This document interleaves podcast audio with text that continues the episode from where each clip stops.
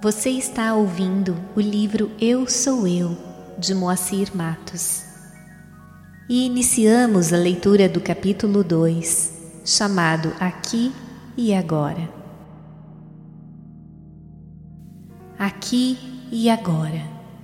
O porquê de tal expressão milenar, que nos convida à vivência da realidade divina, interna, onde estivermos e a todo momento. É de Isaac Newton, um dos maiores cientistas que passaram pela Terra, a frase: O tempo é uma ilusão produzida pelos nossos estados de consciência, à medida que caminhamos através da duração eterna.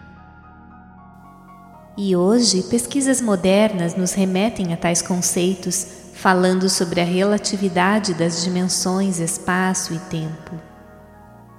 Observamos que temos convivido ao longo de nossa existência com a preocupação praticamente constante a respeito do que nos reserva o futuro e quase sempre lamentando arrependidos, envergonhados, desiludidos sobre as reminiscências do passado. Mas, em nossa caminhada pela vida, temos tido a oportunidade de ouvir e aprender sobre a importância de vivermos o dia de hoje e no local onde estamos vivendo o presente momento, sem entrarmos no mérito aqui sobre conceitos outros sobre o presente. Todos os grandes mestres da espiritualidade nos ensinaram e ainda nos ensinam sobre a importância de não nos lastimarmos sobre o passado e dele nos desapegarmos, bem como não nos preocuparmos com o futuro, cuidando por agir no momento presente e neste lugar onde estamos, da melhor maneira possível e com a melhor qualidade em tudo que realizamos.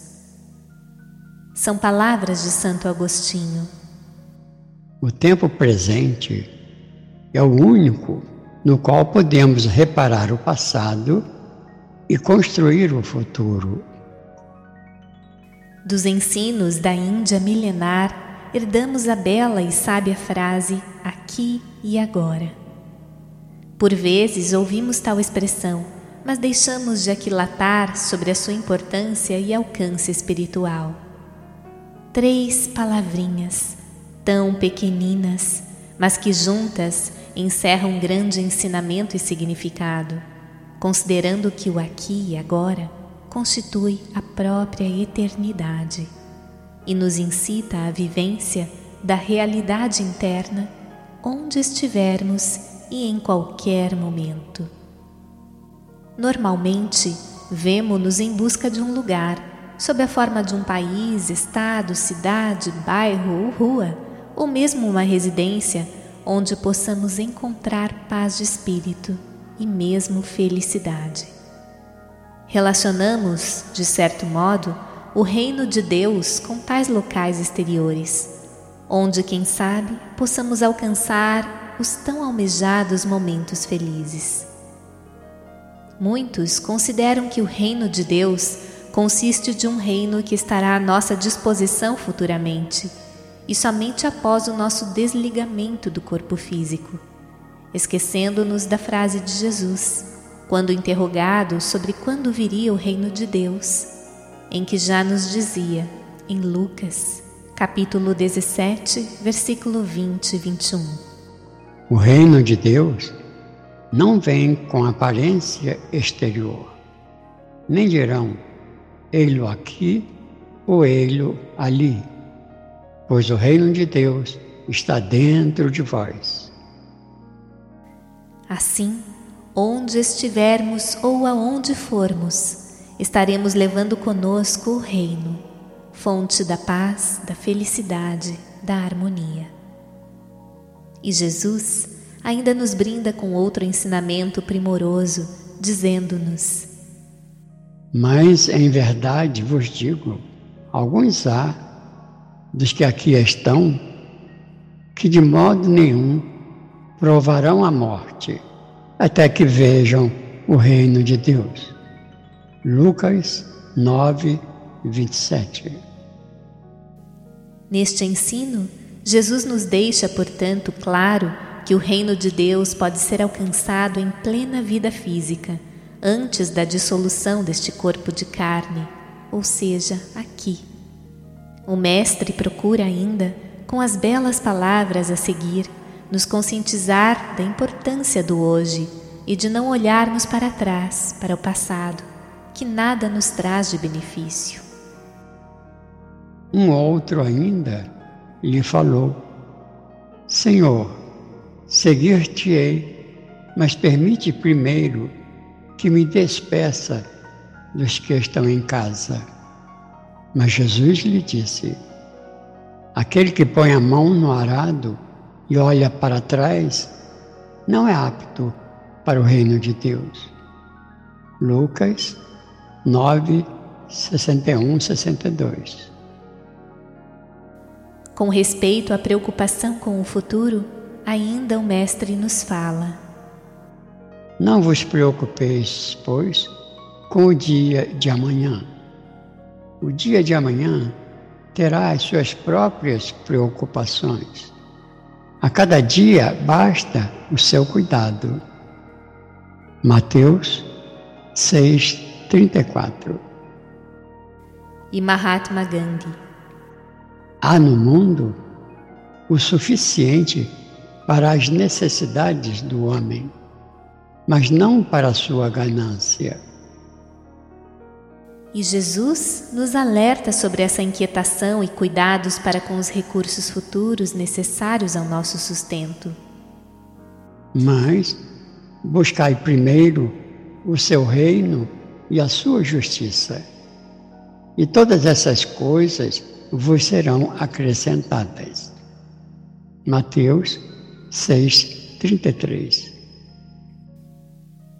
Neste ensinamento, Jesus nos exorta a procurarmos primeiramente o reino de Deus, e um reino de Deus não distante de nós, mas que verdadeiramente faz parte de nossa natureza interna, onde encontramos a fonte inesgotável de todos os dons todos os bens, toda a paz, toda a sabedoria, toda a bem-aventurança, enfim, de tudo que necessitamos. Buda também já nos brindava há 2500 anos atrás com profundos ensinamentos a respeito do aqui e agora, quando nos dizia: Há apenas um momento para o despertar, e este momento é agora. Se não consegues encontrar a verdade justamente onde estás, onde mais imaginas encontrá-la? O segredo da saúde mental e corporal está em não se lamentar pelo passado, não se preocupar com o futuro, nem se adiantar aos problemas mas viver sábia e seriamente o presente. E outros ensinos de Buda sobre a importância da plena atenção em todas as ações que estivermos realizando no momento presente e sobre a importância de vivenciarmos cada momento, em quaisquer e todas as atividades que nos competem realizar. Quando caminhares, apenas caminha quando comeres, come apenas. Caminhe como se estivesse beijando a terra com os pés. Quando praticamos a meditação caminhando, chegamos ao destino a todo instante. Neste último ensinamento, Buda nos inspira profundas reflexões a respeito de considerarmos cada passo do caminho como sendo a própria meta, de procurarmos vivenciar de forma plena e consciente cada passo na vida, cada etapa, cada instante, o aqui e agora, como a realização suprema. Em seu poema da paz, Madre Teresa de Calcutá o inicia com o verso: O dia mais belo hoje. E Sri Yukteswar mestre de Paramahansa Yogananda, nos diz: Esqueça o passado. Tudo irá melhorar no futuro se você estiver realizando um esforço espiritual agora. E Sai Baba nos revela com grande sabedoria. O passado é passado. Esqueçam o passado. Comecem nova vida.